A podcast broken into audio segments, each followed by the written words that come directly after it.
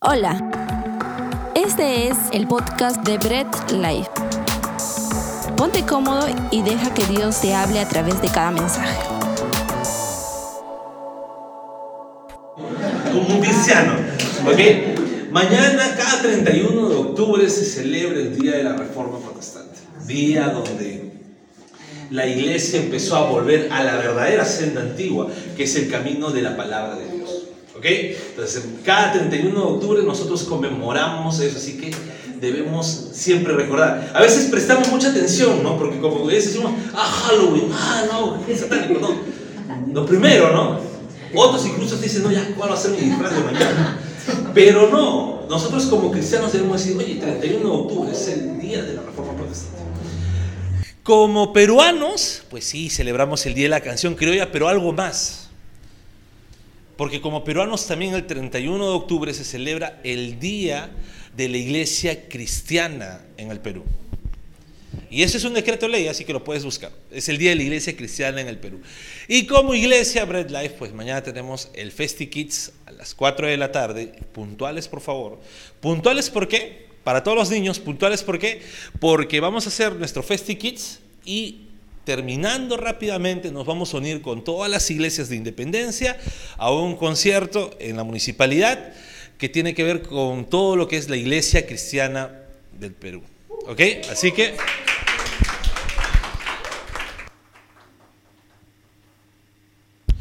Bien, entonces eso es lo que nosotros como cristianos conmemoramos, celebramos y debemos recordar.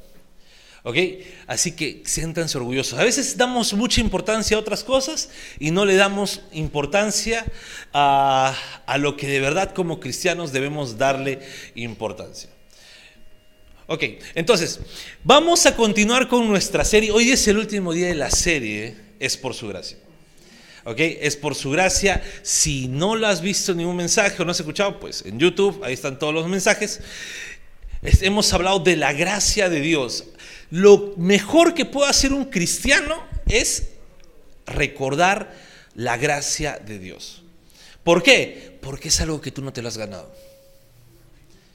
La gracia de Dios es algo que tú con todo el esfuerzo del mundo no te puedes ganar.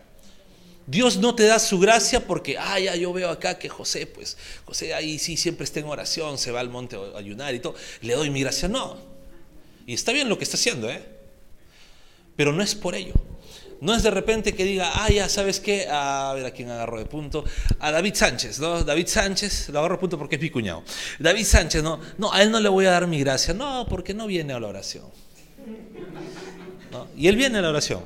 Pero no, no, porque no viene a la oración. ¿Ok? Entonces, no, puedo, no, no, no, no se trata de ello. Es Dios diciendo, ¿sabes qué? al mayor pecador, y voy a agarrar a otra persona de punto, David Trinidad.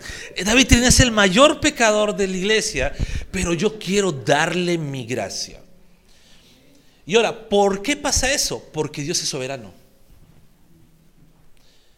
Y Dios hace lo que Dios quiere hacer, es Dios. Dile algo, pues. Reclámale a Dios. Muchas cosas que decimos acá decimos, bueno, la palabra lo dice, reclámale a Dios, a mí no me reclames. Entonces reclamemos a Dios sobre su, sobre su soberanía. ¿Ok? Dios es soberano, Dios hace lo que Dios quiere hacer. Ahí empieza su gracia. Y entendiendo la gracia de Dios, pasamos por cada uno de los mensajes que ya sabemos, no, pasamos a que fuimos culpables. ¿Por qué? Porque desde nuestro nacimiento nacemos con el pecado original. Entonces, siendo culpables, pues teníamos una depravación total de nosotros. ¿Qué significa eso? Que naturalmente no elegíamos a Dios. Naturalmente desobedecíamos a Dios. Pero ¿qué hizo Dios? Nos eligió. Eligió amarnos sin condición. Dios no dijo, como le estoy diciendo, no dijo, ah, porque hiciste esto te amo, no. Dios dijo, quiero amarte. ¿Por qué? Porque elegí amarte, incondicionalmente. Luego de ello, ¿qué hizo Dios? Pues nos limpió. Nos limpió, Dios limpió nuestras vidas. Dios limpió nuestros pecados. Expió a nosotros. ¿De quién? De sus hijos. De cada uno de sus hijos. Limitó su expiación a sus hijos. Dijo, a todos mis hijos les voy a limpiar de pecado. Ya ellos ya no van a yo no voy a ver pecado en ellos, voy a ver el sacrificio de mi Hijo Cristo. ¿Ok? Eso fue lo que dijo Dios. ¿Y para qué? Para traernos hacia Él. Para traernos hacia su presencia. No nos pudimos resistir, porque cuando Dios te perdona, te transforma, ¿qué pasa? Tú no te puedes resistir a Él. No puedes decir, ah, Señor, gracias por perdonarme, pero todavía no, para la próxima será. Tú no le puedes decir eso a Dios, porque tiene una gracia irresistible. Y en esto, ¿qué hace Dios con nosotros? Cuando nos hace nacer de nuevo. Cuando Acá hay muchos que somos padres. Cuando un padre lleva a su hijo de un lugar a otro y el camino es largo, imagínense, ¿no? Lo llevas caminando al, niño, ya dice, ah, ya, yo a veces le hago eso a mi hija, ¿no? Voy a caminar bastante y la hago caminar, verdad.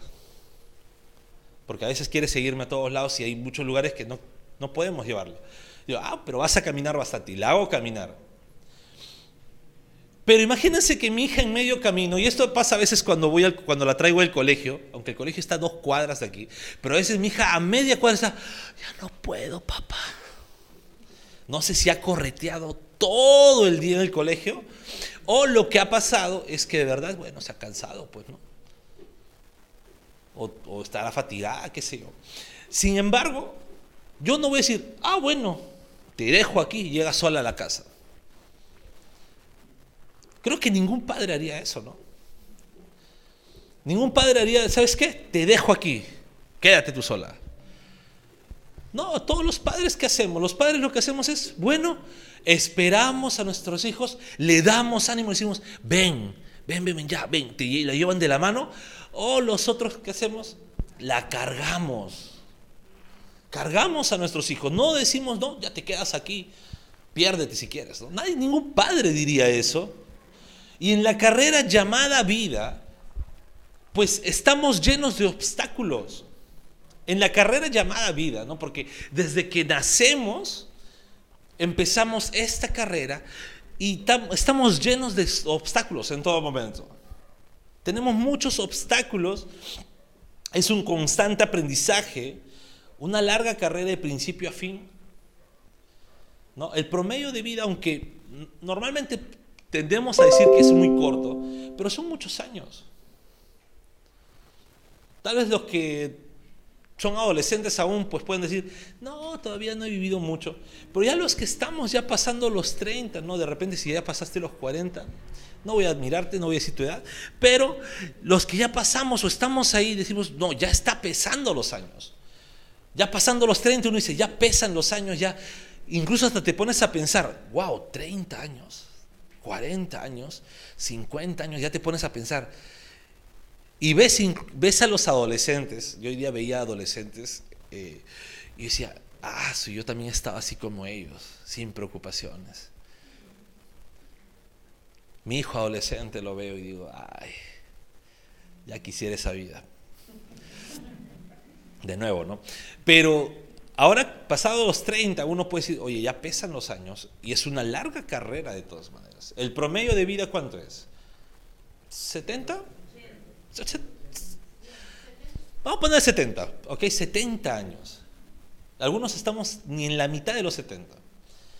Pero ya dices, wow, ya han transcurrido tantos años. Ya han transcurrido tantos años. Incluso a veces yo veo a mi hija y digo, son ya Siete años tiene. Siete, años. Siete años que tengo a mi hija a mi lado. ¿Ocho? No, siete tiene, no mientas. Veo a mi hijo, va a cumplir 15 años también, y digo, wow.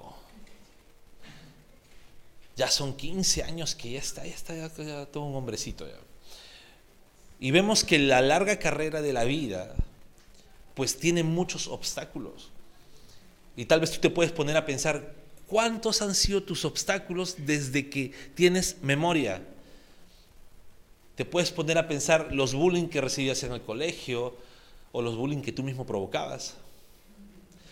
Te puedes poner a pensar los pleitos que has tenido, las discusiones, los amigos que has tenido y puedes ponerte a pensar muchas cosas, a recordar.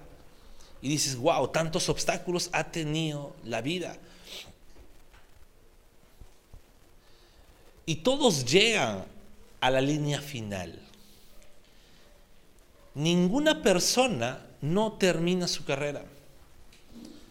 Porque así vivas 30 años y luego mueras, viviste toda una carrera. Tu carrera fue más corta, pero la viviste. Toda persona siempre está en la carrera. Y desde que nace en esa carrera, pongámonos a pensar, siempre está acompañado con alguien que lo lleva de la mano. Pueden ser los padres que desde que nace le dan el apoyo, le enseñan a hablar, le enseñan a caminar. En el colegio los maestros, también los amigos, ¿no? ¿Por qué no decirlo? Sea que te enseñen para bien o para mal, pero nunca te dejen solo. Nunca estás solo en esta vida. Nadie absolutamente puede decir, no, yo me formé completamente solo. No, eso es mentira. Es completamente mentira. ¿Por qué? Porque todos siempre tienen a alguien que lo mentorea. Todos siempre están formándose por medio de alguien. Así sea alguien que ni siquiera conoces. Porque tú dices, yo admiro tanto a esta persona. Es más, hasta puede ser un personaje de ficción y tú dices, quiero ser como él. ¿No? ¿Viste Peaky Blinders? Ah, quiero ser Tommy Shelby. No, ya te pones así, ¿no? Y te pones a, querer imitar. ¿Por qué? Porque siempre estás acompañado de algo. Siempre, no, nunca estás solo. Y yo quiero llevar ese paralelismo de la vida a la nueva vida, al nuevo nacimiento. Cuando el Señor te hace nacer de nuevo, ¿cómo empiezas? Como un bebé. Como un bebé espiritual, lo dice la palabra. Y con, como ese bebé espiritual, pues tampoco estás solo. Primero, Dios siempre está contigo. Pero siempre está en tu iglesia la formación la formación de alguien que está discipulándote, personas que están preocupándose por ti, personas que te están preguntando, oye, ¿cómo vas? ¿Estás bien? ¿Está bien? ¿No? ¿Cómo, cómo, cómo, cómo, cómo andas? No te veo en la iglesia. ¿Y cómo reaccionamos a veces? Como niños, ¿no? Ah, que vienen, me vienen a controlar, o adolescentes, no, ya me quieren controlar si no vengo a la iglesia. No vengo, pues no vengo. Y se encierra más. Otros dicen, no, es que tengo problemas, se ponen a llorar como niños. Pero siempre estamos así en el constante crecimiento y constante aprendizaje. Como niños naturales, ¿cómo estamos? Tenemos errores, tenemos desaciertos, tenemos defectos, no sabemos exactamente, vamos aprendiendo qué es lo bueno, qué es lo malo, vamos madurando incluso en ese conocimiento, porque un niño puede saber, ah, esto es bueno, esto es malo. En adolescente dice, sí, esto es bueno, esto es malo, y lo toma de una forma. En su juventud igual, y va madurando porque es el proceso de la vida. En la vida espiritual igual. Vamos perseverando, vámonos poniendo en carrera, y gracias a Dios, y por la gracia de Dios, empezamos la carrera. Empezamos a perseverar en la carrera. Y quisiera que leas conmigo Filipenses 1.6.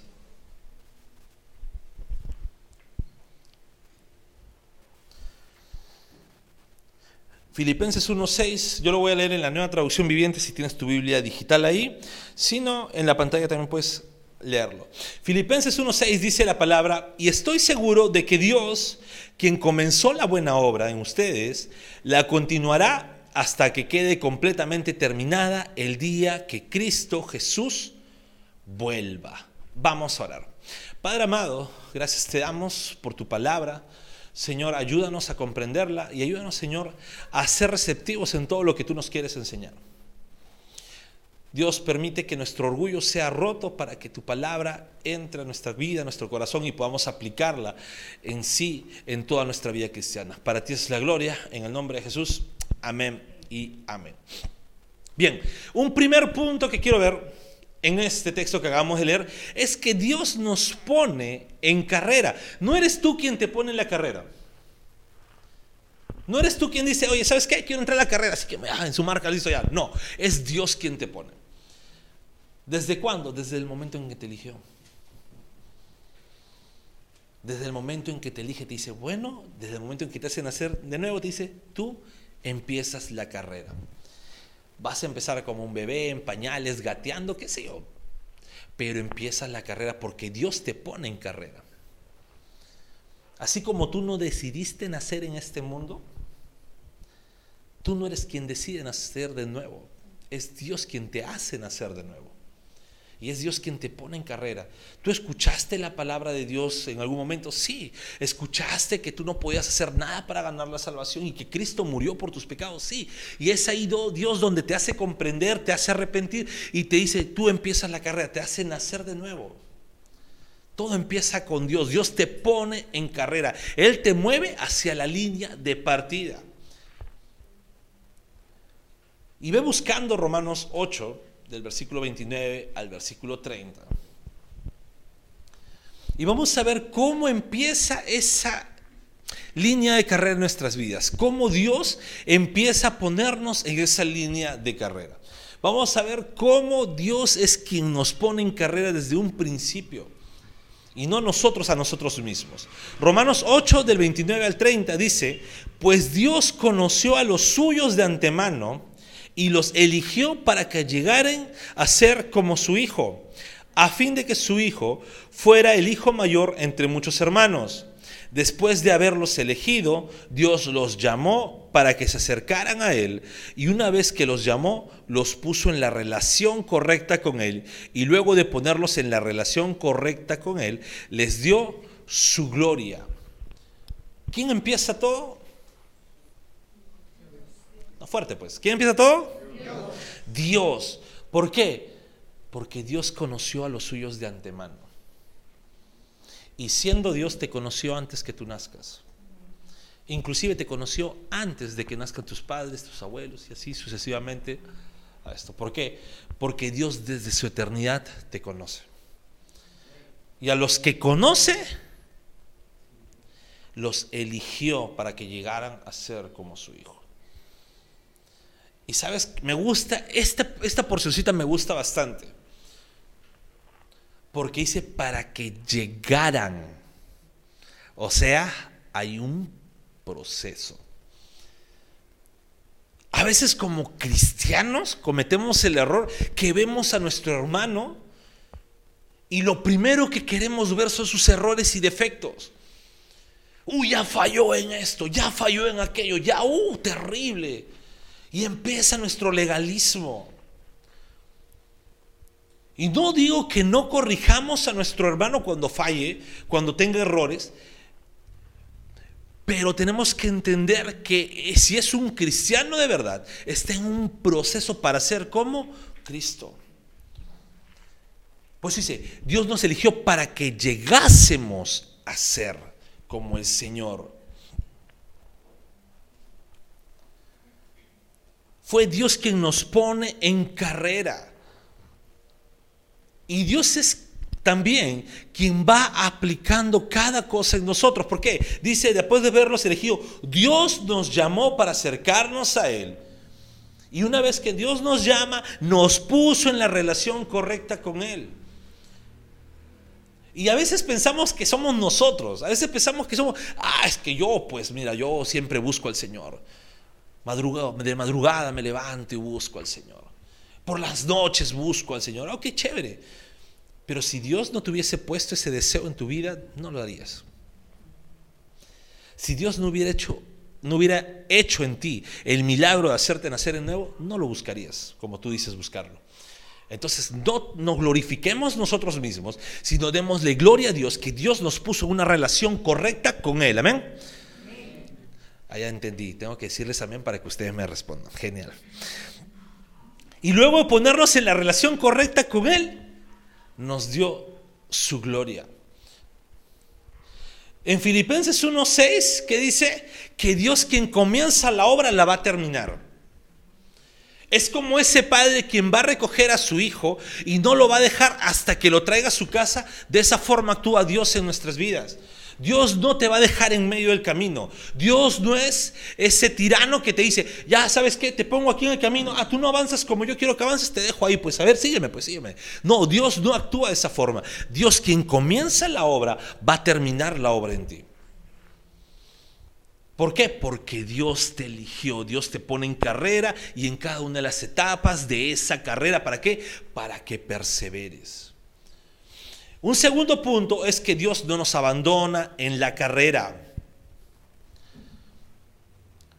Hay una, eh, una, vamos a decir, una falsa enseñanza, ¿no? que, mencionan los teístas. Teístas son todas las personas que creen en Dios, o los deístas también, que creen en Dios, pero creen que en Dios eh, no es intrascendente, si no me equivoco la palabra. O sea, Dios viene, actuó y se fue, nos dejó. Trascendente. Ah, trascendente. Gracias David por corregirme. ¿Ok?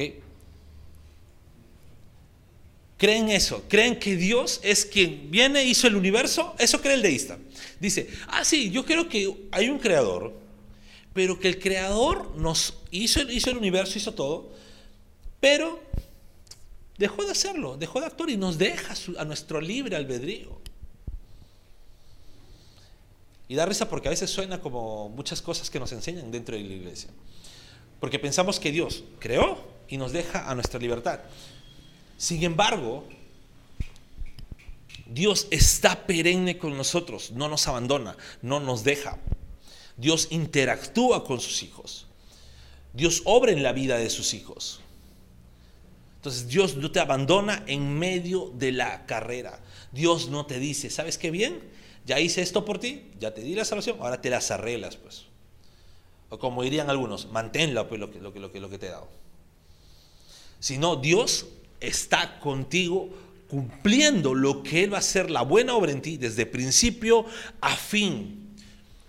Mira, si tú siendo padre, y nuevamente los que somos padres vamos a entender, siendo padre, y como dice la palabra, comparado al amor de Dios a sus hijos, somos malos padres, y no dejamos a nuestros hijos, yo no dejaría a mi hija sola venir del colegio. Jamás. Así tenga 20 años.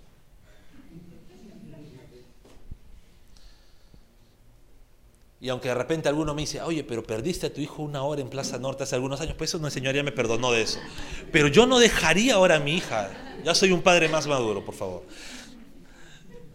Pero yo no dejaría a mi hija. Entonces, ¿cómo Dios va a dejar a sus hijos de esa forma? ¿Cómo Dios va a dejar a sus hijos abandonados a su simple libertad?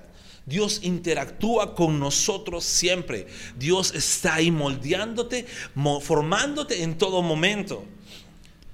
Y leamos juntos Jeremías 32, 40.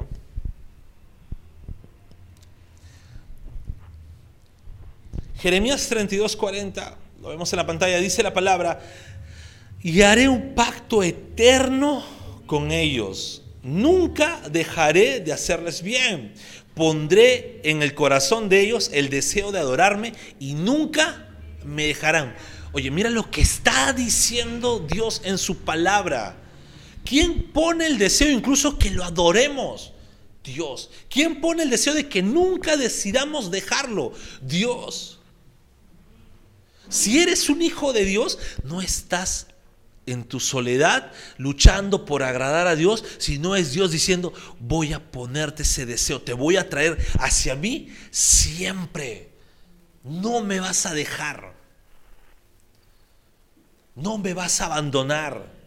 Ve buscando 2 Timoteo 1:12. Y Dios quien te puso en la carrera siempre va a estar contigo ayudándote en todo. Dios quien te puso en la carrera va a estar ahí formándote. Va a estar, tú de repente estás ahí luchando y afligido y puedes estar cansado y estás ah, fatigado de tu vida, incluso hasta decepcionado, incluso dentro de la vida cristiana. Creo que a todos nos ha pasado que llegamos a un punto, incluso dentro del cristianismo, decir, ya no aguanto más. Pero es Dios quien dice, no estás solo te toma de la mano y empieza a correr contigo. Yo creo que en su momento todos habremos visto de este padre quien ayuda a correr a su hijo para que termine la maratón. Todos hemos visto eso, ¿verdad? Esta cadena es súper antigua, así que todos, creo que todas las generaciones hemos visto eso. Así es Dios. Dios no te abandona en medio de la carrera.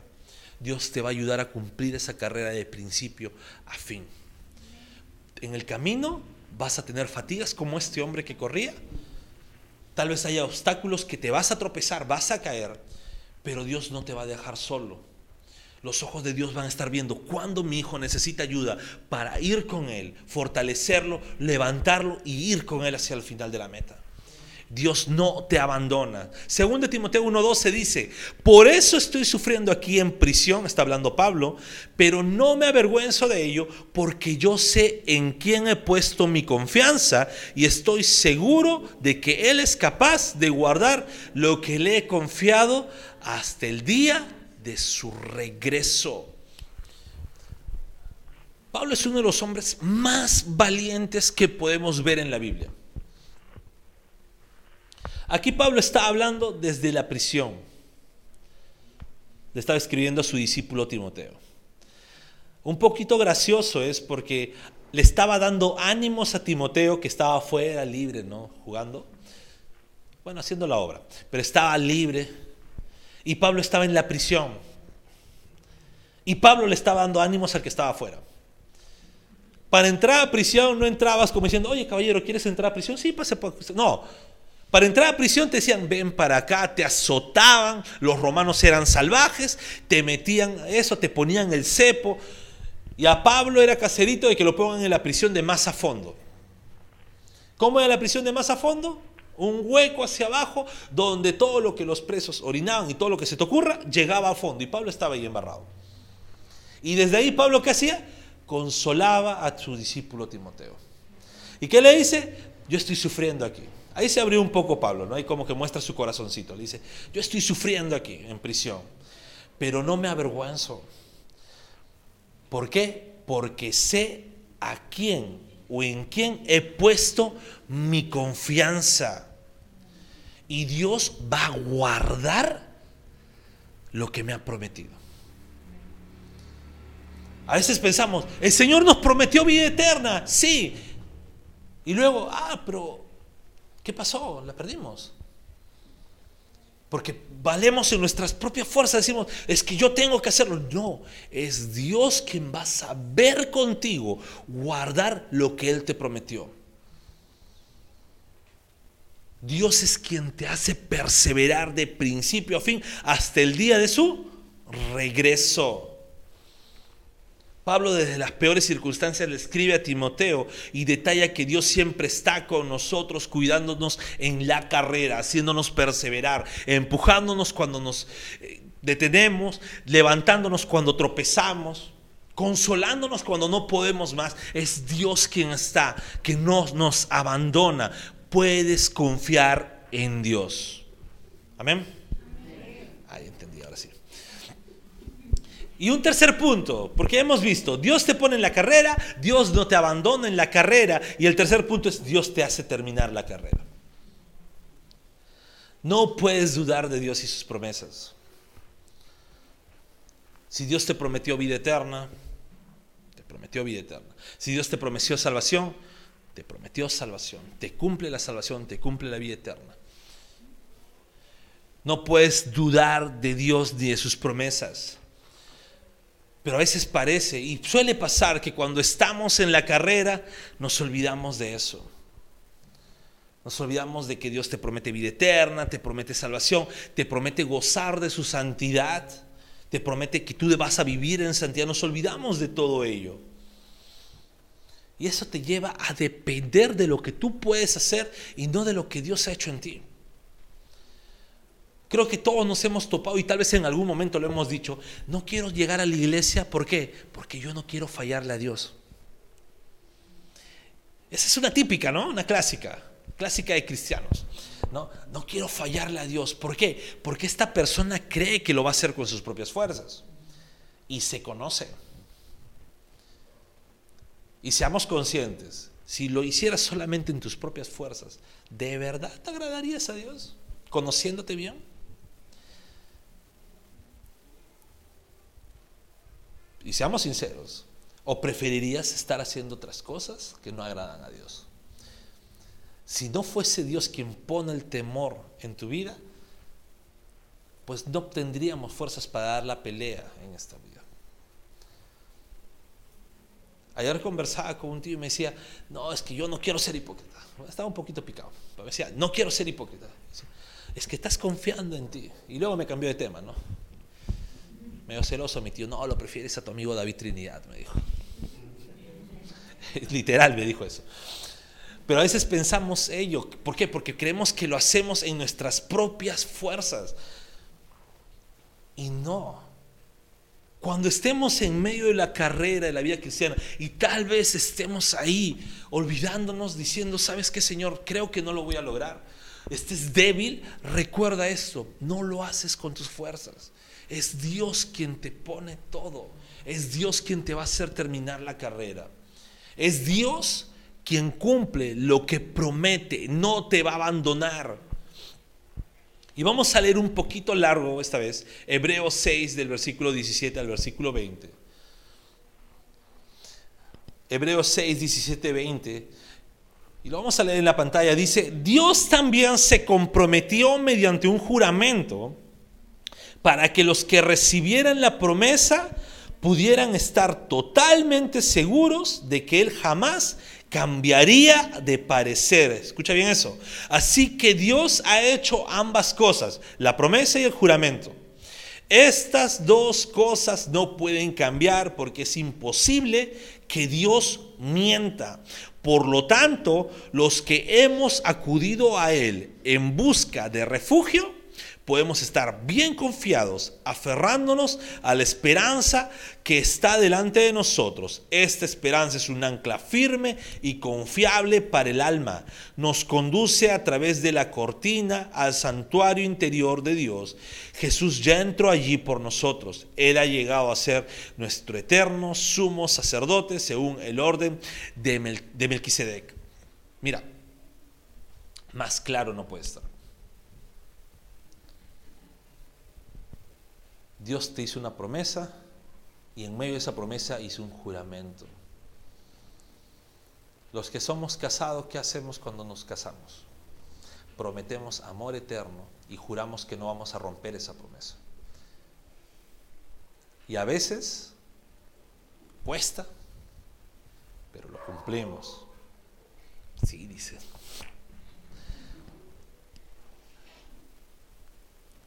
Pero Dios lo que promete y jura lo va a cumplir siempre. Y mira lo que está diciendo. No va a cambiar ese juramento en ti.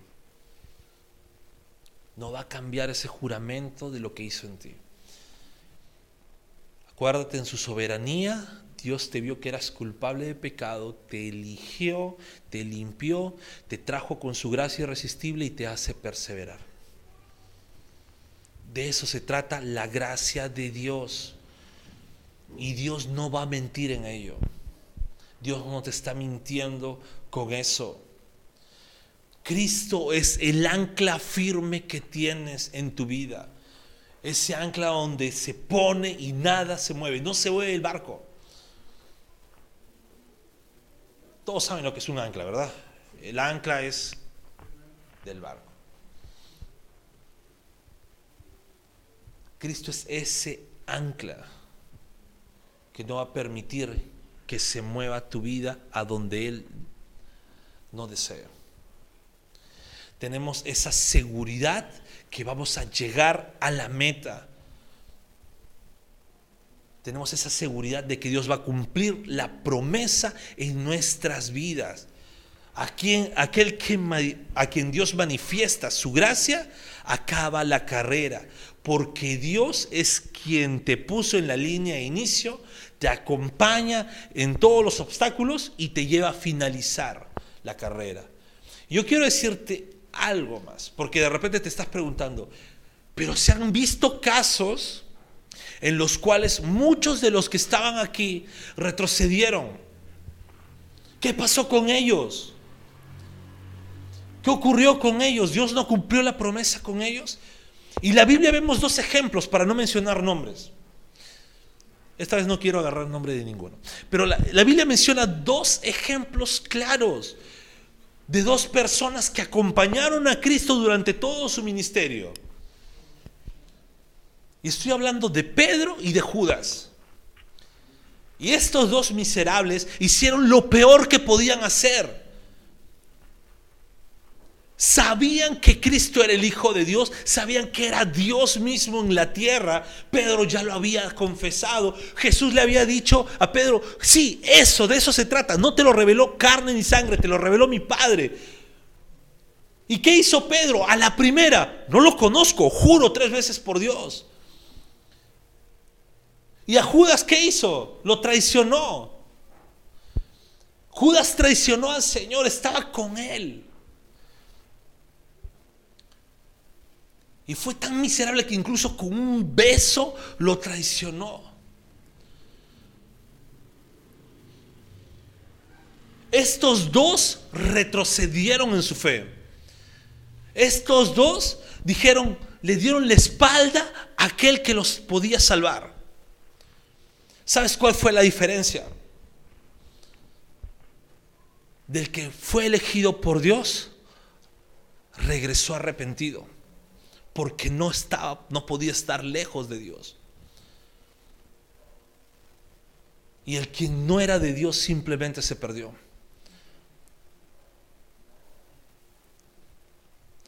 A veces pensamos, tenemos la perspectiva de decir, oye, ¿sabes qué? Estoy en la iglesia, ah, seguro ya soy cristiano. A veces pensamos, oye, estoy en la iglesia, oh, sí, soy cristiano, mira, soy, estoy bien chévere en la iglesia. Pero hay algo que no pasa en nuestras vidas y es perseverar. No estamos perseverando, no estamos en la carrera. ¿Por qué? Porque a veces Dios nunca nos puso en la carrera. Porque aquel quien Dios pone en la carrera empieza a perseverar. Sea rápido o sea lento, empieza a perseverar. ¿Va a tener tropiezos? Sí, pero persevera. ¿Puede retroceder? Sí, pero regresa. Puede desviarse, pero está ahí. Recuerdo un día, y eso lo cuento como testimonio siempre, que tiene mucho que ver con este tema uno de mis mejores amigos con quien compartíamos eh, en el equipo de alabanza. Uno de mis mejores amigos, mi hermano del alma. Les cuento cuánto era la confianza. Él venía, abría la puerta, se metía a mi casa y decía, oye, llegué, traje chaufa, papá. Se echaba, se quedaba dos, tres días. Esa era la confianza. O si, oye, traigo palonchecito siempre. Era la confianza así. Era como un hermano, como un hermano para mí. Llegó un momento que dijo, me voy de la iglesia, tuvo unos problemas ahí, ¿no? Se enamoró, no funcionó, eh, cosas así. Y él decidió irse de la iglesia. Y yo, oye, no, se cerró conmigo. Yo fui a mi pastor y le dije, pastor, converse con él, convénzalo. Y el pastor me dijo algo que primero me dolió hasta lo más profundo de mi alma y luego lo entendí. El pastor me dijo, mira, él conoce la palabra.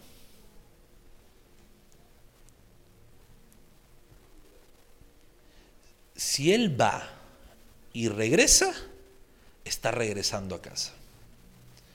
Pero si él va y ya no vuelve, es porque regresó a casa. Yo me quedé helado con su respuesta. No pensé en ello. No había pensado que de repente, sí, podría haber conocido, podría haber acompañado por emoción, pero nunca Dios lo conoció.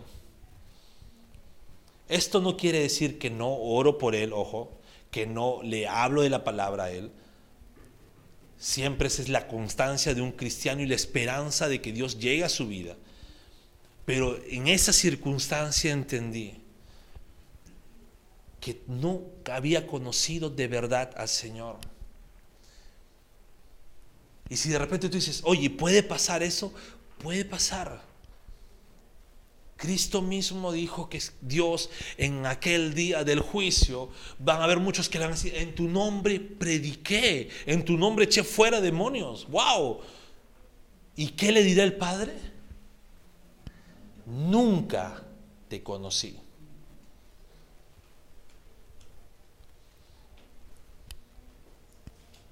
Y esto puede ser chocante y puede decir, wow, Dios tan así puede ser. Pero también tienes que entender algo. Si estás dentro de los caminos de Dios o si has escuchado la palabra de Dios, es Dios haciéndote ese llamado general a decir, quiero conocerte. Cuando escuchamos la predicación de la palabra, a veces ninguneamos. A veces decimos, no, nos dicen, oye, vemos de repente una campaña, hermanos, ¿no? que están en la calle predicando, a veces ni se les entiende porque su parlante suena mal, pero a veces decimos, ah, que estos loquitos están hablando. Pero no vamos a entender que Dios está haciendo el llamado general ahí. A veces podemos estar, y a veces me pasaba a mí en mi adolescencia, que mis papás ponían alguna prédica, ponían algún video y yo estaba, ah, aburrido. No, yo quería hacer otras cosas y yo no me daba cuenta que desde ahí Dios estaba haciendo un llamado.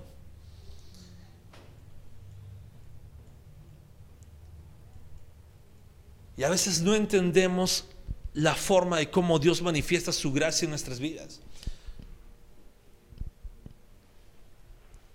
La palabra dice que Dios no espera que ninguno se pierda, que todos procedan a arrepentimiento. Es por eso que la palabra es predicada para todos.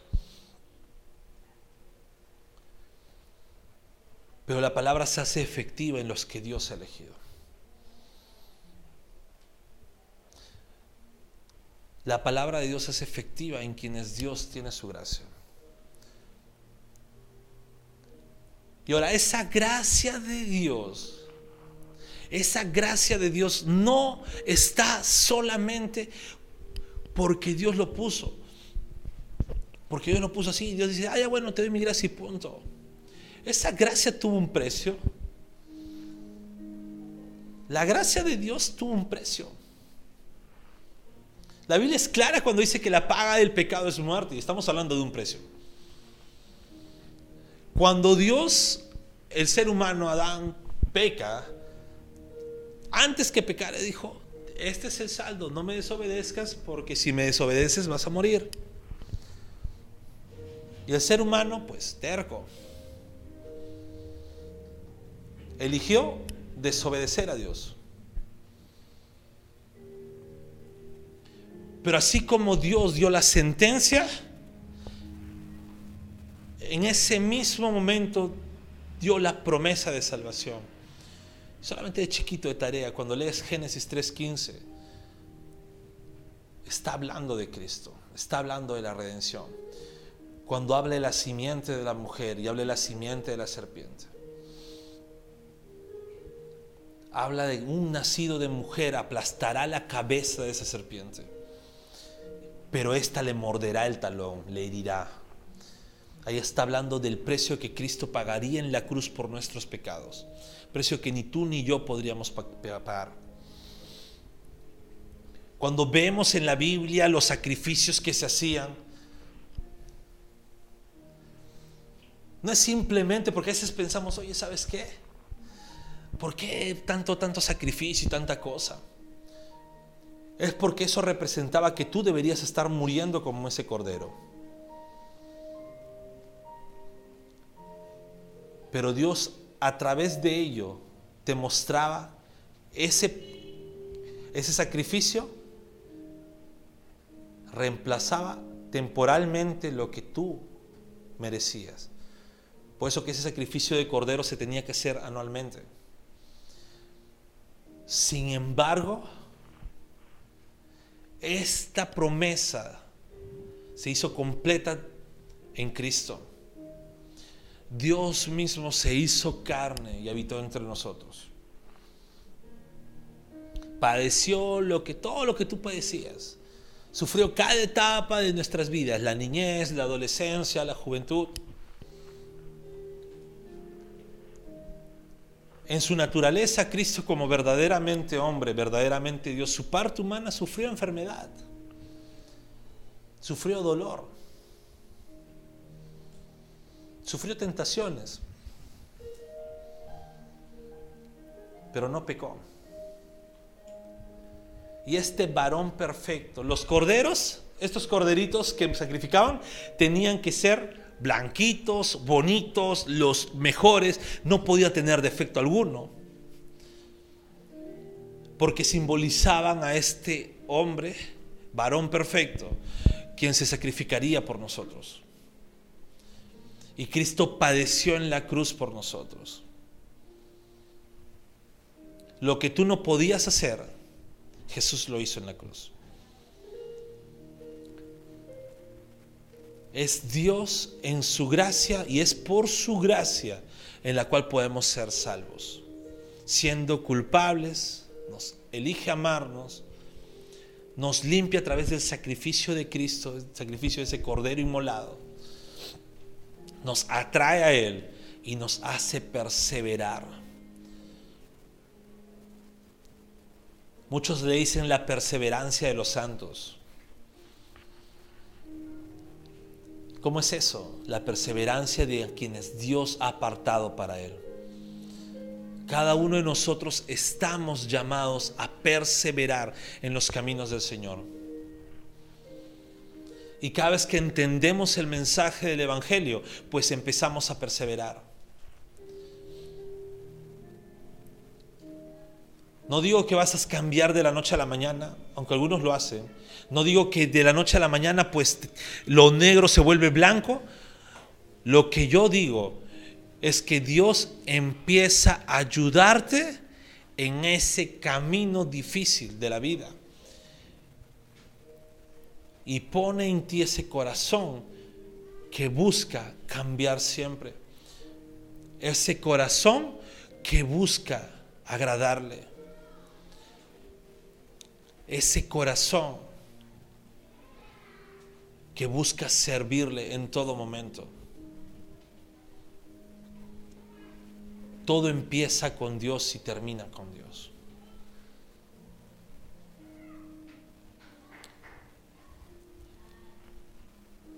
Este mensaje de salvación, de la gracia de Dios, es lo que el mundo necesita. el mundo no necesita más economía.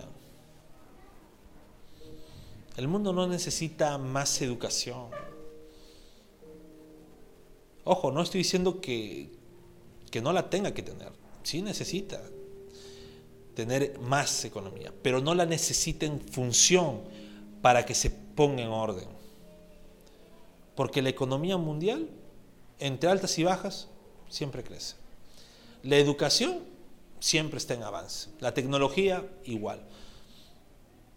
Todos los factores pues siempre están en avance. Y el mundo a veces parece que se va en picada hacia abajo. Porque lo que el mundo necesita es el mensaje de la gracia de Dios en él. ¿Y quienes estamos llamados a compartirle? Cada uno de nosotros. Prediquemos el Evangelio en todo momento prediquemos el Evangelio, prediquemos la palabra de Dios a cada persona. Demos testimonio con nuestros actos a las personas. Sabes, a veces lo peor que hacemos es decir algo con nuestras bocas, pero actuar de forma diferente. Demos testimonio.